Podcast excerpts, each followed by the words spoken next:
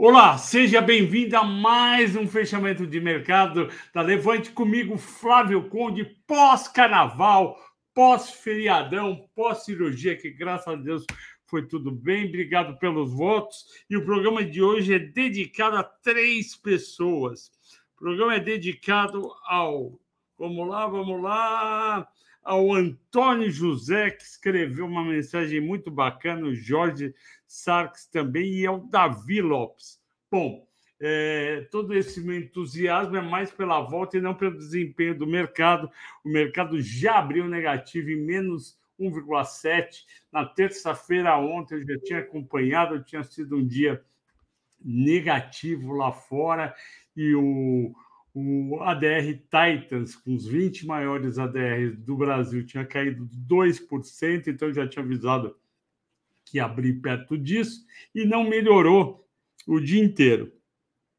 Para piorar, no meio da tarde saiu a ata do Fed, ele deixou claro que ele vai continuar subindo os juros até ele ver a inflação indo para a meta dele, que é 2%. Ele disse que três meses de inflação razoavelmente controlada não é o suficiente para fazer com que ele pare de aumentar os juros, mas, entretanto, eh, a maioria das dos diretores do Fed que votam é, concordarem em baixar o aumento, dar outro aumento de apenas 0,25. Eu teria dado meio por cento e teve alguns que votaram para continuar no meio por cento. Bom, a bolsa terminou em 85 de queda, 107.152 pontos, um volume pífio de 22 bi, 30 bi a menos do normal, explicado por esse horário muito reduzido das 13 às 18 horas. Eu, sinceramente, como a Bolsa já vem fazendo esse negócio de, de em feriado municipal estadual ter pregão o dia inteiro, eu já teria feito quarta-feira, dia normal, das 10 da manhã até as 18 horas. E por que, que caiu a Bolsa ontem e hoje? O rendimento do Tesouro, o título de 10 anos americano, que baliza eh, toda a renda fixa de lá, influencia muito na Bolsa, ele subiu de 3,82% para quase 4% ontem, bateu 3,98 ontem, voltou para 3,96 e ficou nesse nível. Um nível que a gente não via até 10 de novembro. Com isso daí, os investidores venderam as ações.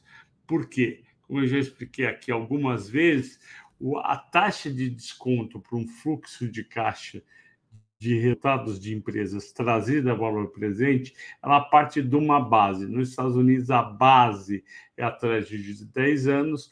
No Brasil, tem várias bases. A Selic é curto prazo, o pessoal não usa muito, o pessoal usa mais título de longo prazo, pode ser IPCA mais 6%, só que aí você tem que projetar o IPCA no período, ou você pode pegar uma taxa pré-fixada. Eu pego a pré-fixada de 2033, que dá 10 anos, e está pagando aí um, é, 13,32. Há um ano atrás pagava 11,25. Então, houve uma piora brutal. E toda vez que sobe a taxa de juros, sobe a taxa de desconto dos fluxos de caixa que são usados para calcular o valor presente, o valor justo de cada ação, e, portanto, eles ficam valendo menos e cai as bolsas em qualquer parte do mundo. E os americanos estavam esperando que os juros, quando a gente estava em dezembro, agora a gente está em fevereiro, só dois meses, em, dezembro eles estavam esperando que o Fed parasse os juros em 5% agora, no começo do ano. O juros está em 4,5%, 4,75%. Na próxima reunião deve ir para 4,75% com 5, mais uma reunião com 5, 5, 25 e provavelmente mais uma reunião 5, 25 com 5,5. Então, juros vai de 5 para 5,5 e isso para eles é muito significativo e pega o valor das empresas. Com isso, as bolsas americanas caíram em dois dias. O Nasdaq menos 1,7 e o Dow Jones menos 1,6. E foi não só por causa da, por causa de, dessa, dessa ata do Fed. Teve também, na semana passada, a Loreta Mester, que é diretora do Fed de Cleveland, tá certo que ela é um, vo, um voto só, ela disse que ela vai defender meio por cento de alta na próxima reunião do Fed. O pessoal ficou preocupado. E também saiu no fim da semana passada, antes do carnaval, a inflação ao produtor Estados Unidos, o famoso PPI, o Producer Price Index, e é esperado que subisse 0,4 no mês, 0,4 em 12 meses, quanto dá 4,8 fazendo conta simples, subiu 0,7, que levaria para 8,4 a inflação em, em 12 meses. Portanto, o Fed provavelmente não vai parar de subir juros, enquanto ele não parar de subir juros, a Bolsa Americana não sobe. Enquanto a Bolsa Americana não subir, a gente não sobe constantemente. A gente vai de 107 para 110, 111, 112 no máximo, volta para 109, 107, e aí vai. Outra coisa negativa que aconteceu no mercado externo hoje hoje e ontem, né, influenciou uh, a nossa bolsa, o petróleo Brent caiu 3% para 80 dólares de 50. Ele antes do carnaval ele estava 85,50. Ele caiu 5 dólares em dois pregões. Isso é ruim. Por quê? Porque as, as empresas de petróleo não vão reajustar seus preços. Vamos pegar primeiro caso da Prio e da 3R que caíram hoje. Elas vendem neste preço, o preço que está no mercado. Elas seguem duas coisas: o preço, o, a Prio e a 3R, as cotações sobem conforme sobe o preço do petróleo, se o preço está caindo, como hoje 3%, elas têm que cair perto de 3%. Segundo lugar, elas caem ou sobem conforme a produção mensal delas. Esse é um lado bom, pelo menos a produção mensal está subindo. E por que, que o petróleo Brent caiu se o Putin anunciou que vai produzir menos, 500 mil barris a menos em março, e se está toda essa tensão na Europa, porque dia 25, 24 para 25, infelizmente, faz um ano que o Putin invadiu a Ucrânia, então o petróleo até para estar tá subindo, mas não está, porque o aumento dos juros do Fed, da Treasury de 10 anos, fortalece o dólar e encarece as posições compradas em petróleo e outras commodities. Então, as commodities caem. Quem está se salvando? O minério de ferro, que estava 95 dólares no Natal, agora está 130, foi a commodity que mais subiu no. Desculpe, que mais subiu nesse um, quase dois meses de 2023 e por isso que a Vale está indo bem, a Vale não cai muito nesses dias. O nosso dólar com esse subindo foi de 5,15 para 5,17, é pouca coisa para o mercado, nem tanto, e os juros pré-fixados também subiram. Nesse cenário difícil, desafiador, apenas oito ações do Ibovespa, Ibovespa eh, tem mais de 60 ações, apenas oito ações do Ibovespa fecharam positivo. Pets, mais 2,2, Reise, mais 1,6, TIM, mais 1,3, Cirela, 0,80, Ultrapar, 0,7. Tudo por questões próprias da empresa e do setor. Vamos ver, então, nas mais negociadas, a Vale 0,7 de queda, 87,36. Eu acho que a Vale está barata. Petro caiu 2,5, 25,76. Bradesco cai 1%, 13,80. O preço justo é 14 para cima, 14,50. E Tube 27,38 abaixo de, de 28, de 27. Petro é, Itaú é compra. E os estrangeiros, que eu falo sempre. Os estrangeiros, na verdade, eu passei a falar de dois meses para cá, os estrangeiros, no dia 16 de fevereiro, quinta-feira, retiraram 505 milhões da, da Bovespa. Foi a primeira saída líquida depois de seis dias de entradas. por que, que eu olho isso daí? Escrevi hoje para os clientes do Infinity Pass, que é, que é, a melhor assinatura e você deve fazer. Já falei, liga para Levante, fala com o Filipinho, fala eu quero comprar a série Infinity Pass. É, eu expliquei o seguinte: os estrangeiros são responsáveis hoje em torno de 55% do volume da bolsa enquanto os institucionais, que são os fundos multimercado, fundo de ações, fundações, 25%, menos da metade. Pessoa física, gente, 15%. Então, o que, que acontece? Os estrangeiros têm trilhões de dólares para ir trazendo para o Brasil e também tem um estoque grande para ir tirando. Os locais não têm trilhões de dólares para entrar na bolsa, eles têm bilhões. E as pessoas físicas, somando todo mundo, têm milhões. Então a força no dia a dia está com o estrangeiro. Se eu não acompanho o fluxo do estrangeiro, eu não percebo que pode estar tá sendo a direção. Por exemplo, em janeiro eles compraram todo dia. A bolsa em alta, a bolsa fechou em alta.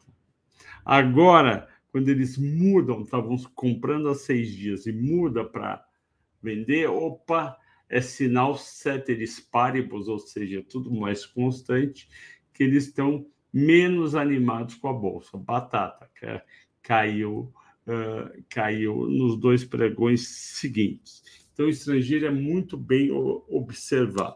É óbvio que às vezes ele muda de direção, mas tem, tem muitas vezes uma tendência, e meses que ele compra líquido mais de 2 bilhões, em 83% dos meses a bolsa sobe, porque ele sustenta a alta e o local, se ele está comprando, quem está vendendo é pessoa física institucional. Ele está comprando da gente, ele sustenta a alta. Destaques de alta, Cirela, em lugar 3%, 15% e 19%. Isso daí é em função de investidores mais animados com a Cirela do que com outras companhias. PETS 2,7%. Papel, eu vou falar no final, escolha dos assinantes já caiu demais e vai soltar resultado dia 7. TIM 1,8 de alta, 12,43. O resultado, vocês lembram, eu comentei aqui, foi muito bom. Além disso, o Banco de Investimentos KKR, Estados Unidos, fez uma oferta de, de, de compra da parte de fibra da TIM lá fora. Isso fortalece mostra o interesse que o mercado tem na TIM. Raizen, 1,6 de alta, voltando acima de R$ reais. Tem notícia, hoje tinha notícia que o pessoal da Haddad, a equipe econômica, quer, quer voltar, quer reonerar o preço do etanol e da gasolina com aqueles impostos que o Bolsonaro tirou até durante o segundo semestre do ano passado. Isso daí daria uma receita extra para o governo de 54 bilhões em 12 meses. Como o governo está sedento por receita, a chance é boa de vir. Isso não aconteceria com gás de cozinha, porque é para baixa renda e para a população em geral, e também para o óleo diesel. E aí, subindo a gasolina, proporcionalmente, o etanol sobe mais e a raiz em ultrapar fibra ganha mais, a ultrapar 1,2 de alta. Destaques de baixa, empatado via com menos 8 a 2,08 e bife com, com menos 7,9. Brasil Foods menos 6,7. E setor de carne está realmente num momento muito ruim, porque tem aquela questão da, menor oferta de boi nos Estados Unidos e agora tem parece ter um caso no Pará de vaca louca, e isso daí é, pegaria essas exportações brasileiras, o investidor não espera, vai lá e vende. Ação escolhida pelos assinantes, PETS. A PETS, ela, vamos lá, a PETS ela caiu de, de 18 reais há um ano atrás para 6,83. O pessoal vendeu até não poder mais, alugando e vendendo, mesmo quem não tinha. E aí, o que, que eu fiz? Eu fui lá hoje e vi quanto está o EV/EBITDA da companhia, para ver se está caro. Está 10 vezes para 2022, não está caro.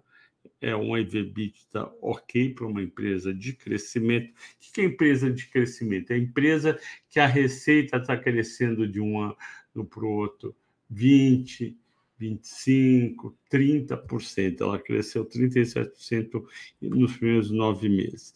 O EBITDA dela também cresceu na faixa de 34% para 190 milhões, margem de 8,8% contra 9,9% do ano passado. É normal a margem começar a cair um pouco conforme ela tem mais gastos para fazer novas lojas que não resultam em tanta receita como lojas mais maduras, antigas, e também investimento que ela fez em, em sites.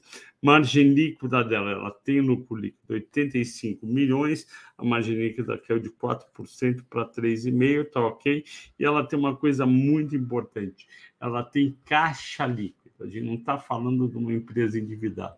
Empresa endividada com com margem pequena e incerteza é preocupante. Essa empresa não tem certeza, cresce, cresce os números, cresce as vendas, expande e ainda tem ca mais caixa do que dívida. Isso é muito positivo. Os resultados vão sair dia 7 de março.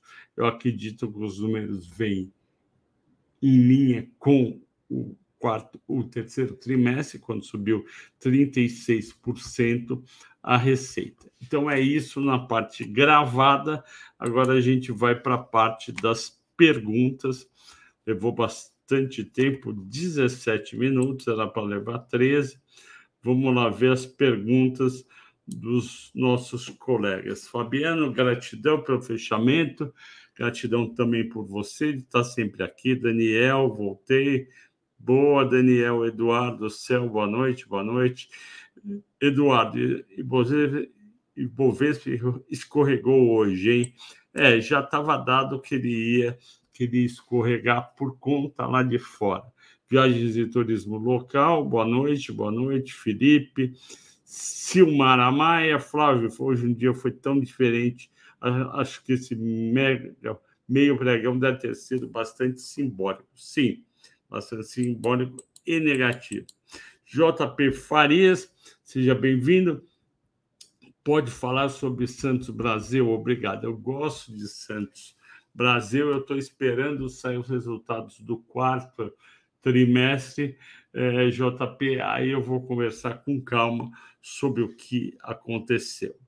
É, Manuel Ribeiro, boa noite, Conde. Parece que a era dos juros baixos acabou. Vamos ter que nos acostumar com os juros mundiais e uma inflação mundial em outro patamar.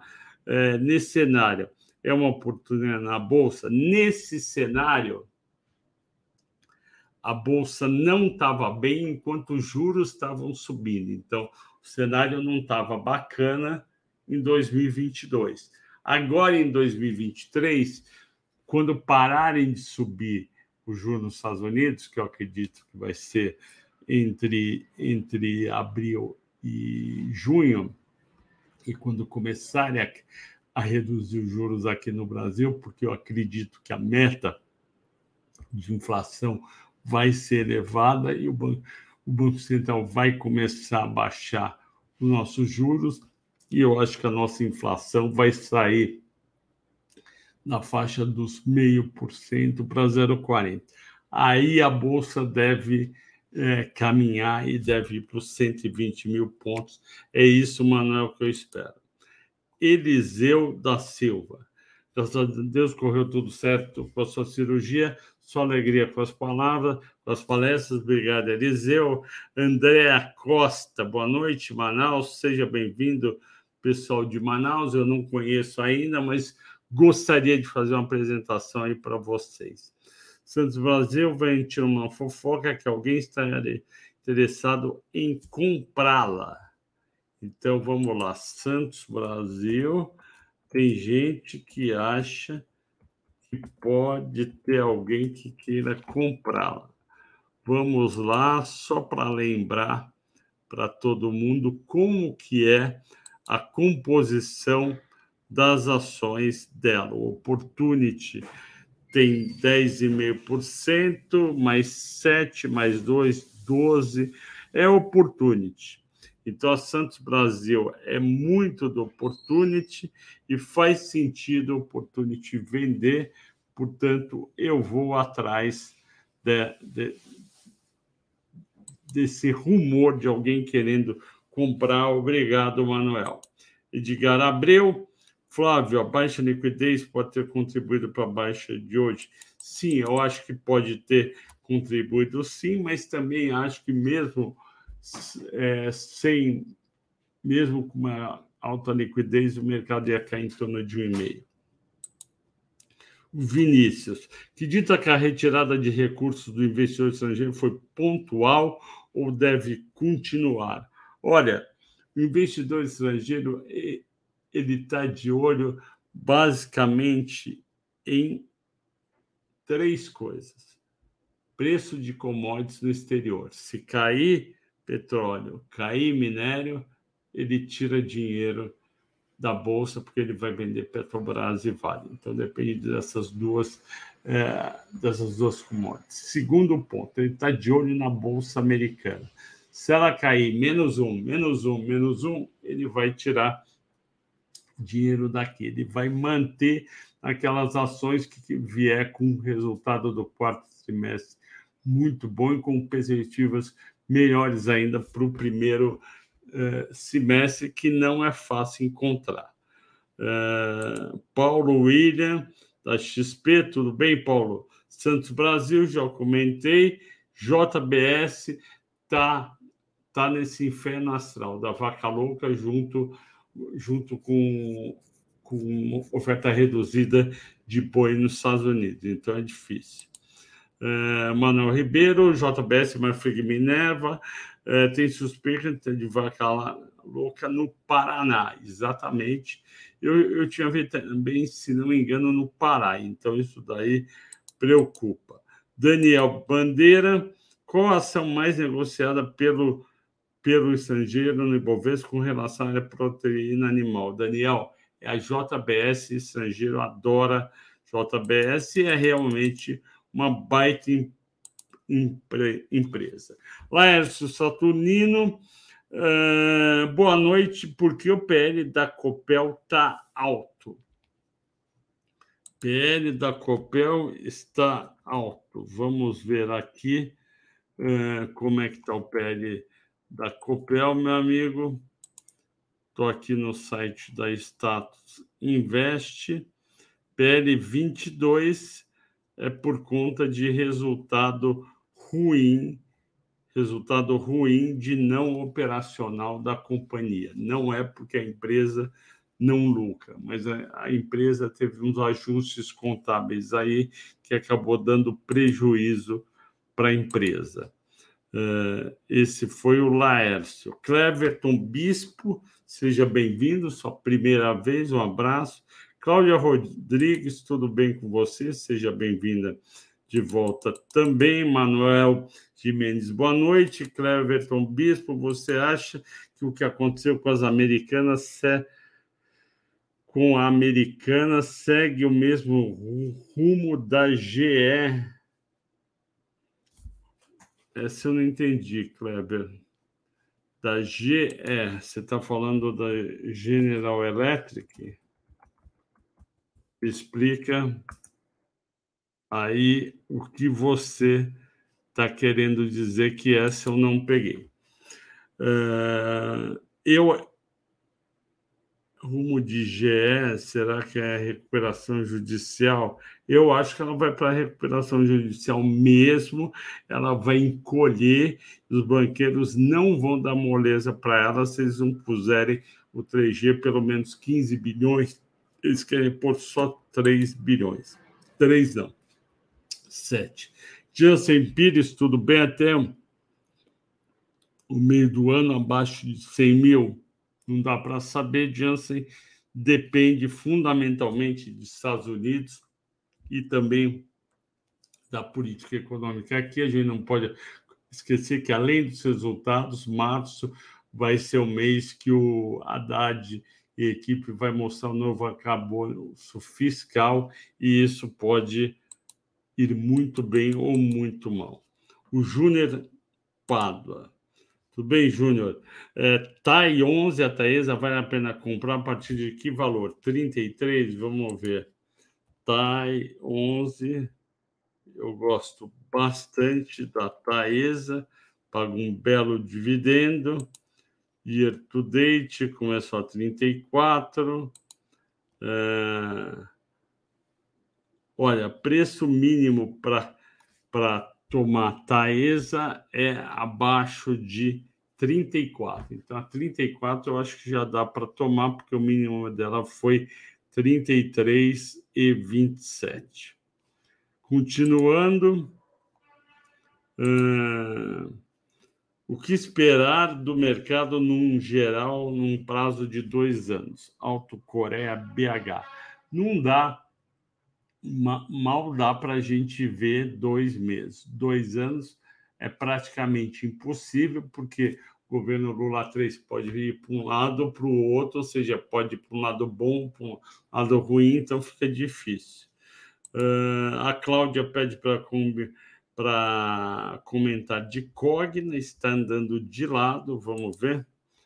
Cogna, cotação 2,22. No ano foi de 2,05 para 1,95, bateu 2,40. A, a Cogna, Cláudia, precisa é, ter um volume de matrícula que anime para esse primeiro semestre. Do jeito que ela está, resultado do quatrimestre não vem grande coisa e o que vier não vai ser o suficiente para fazer o papel realmente andar. Então, precisa ter um número de matrículas é, animadoras para o papel andar. Eu estou na expectativa de um ProUni mais forte e de um FIES mais forte, justamente para as ações andarem. Sem isso, não vai andar. Ela tem um PL negativo, porque tem prejuízo, tem 10 vezes EBITDA e ela tem. Ah, quer ver? Ela tem uma dívida líquida de 6 bi para um valor de mercado de 4. Ela está muito endividada porque ela sofreu bastante quando acabou o FIES no governo do Bolsonaro e depois mais ainda quando veio a pandemia em 2020 e muito aluno trancou matrícula, seja porque perdeu emprego, seja porque não estava se adaptando muito ao EAD. Então, é uma empresa que precisa um volume enorme de, uh, de matrícula. Continuando, vamos lá.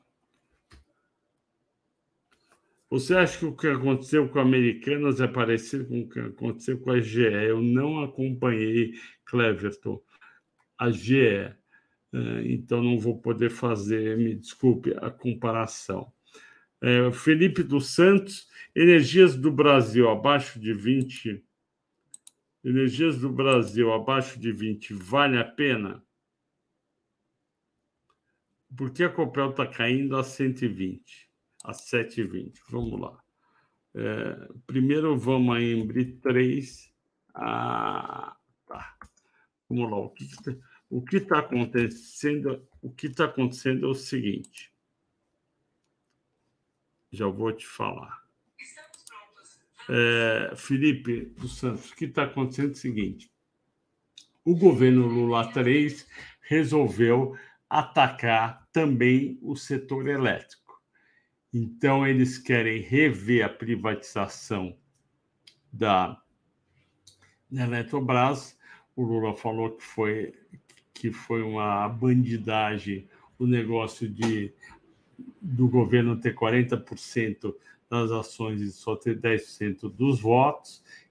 Já tem uma comissão, uma, comissão é, uma frente parlamentar de partidos querendo que haja essa revisão.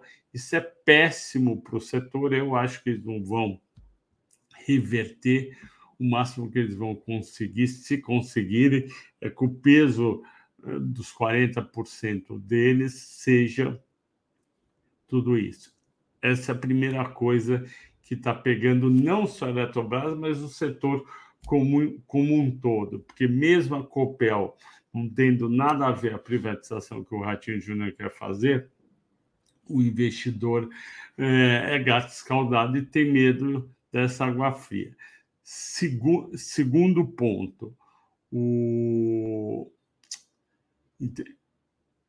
Então vamos lá, perdi o fio da meada. Então, o primeiro ponto é essa questão da Eletrobras que tira todo interesse pelo setor. E o segundo ponto é a questão de tarifas, porque eles podem avançar para uma revisão tarifária é, abaixo da inflação. Então, tudo isso está deixando os investidores é, inseguros. Eu faria que nem o.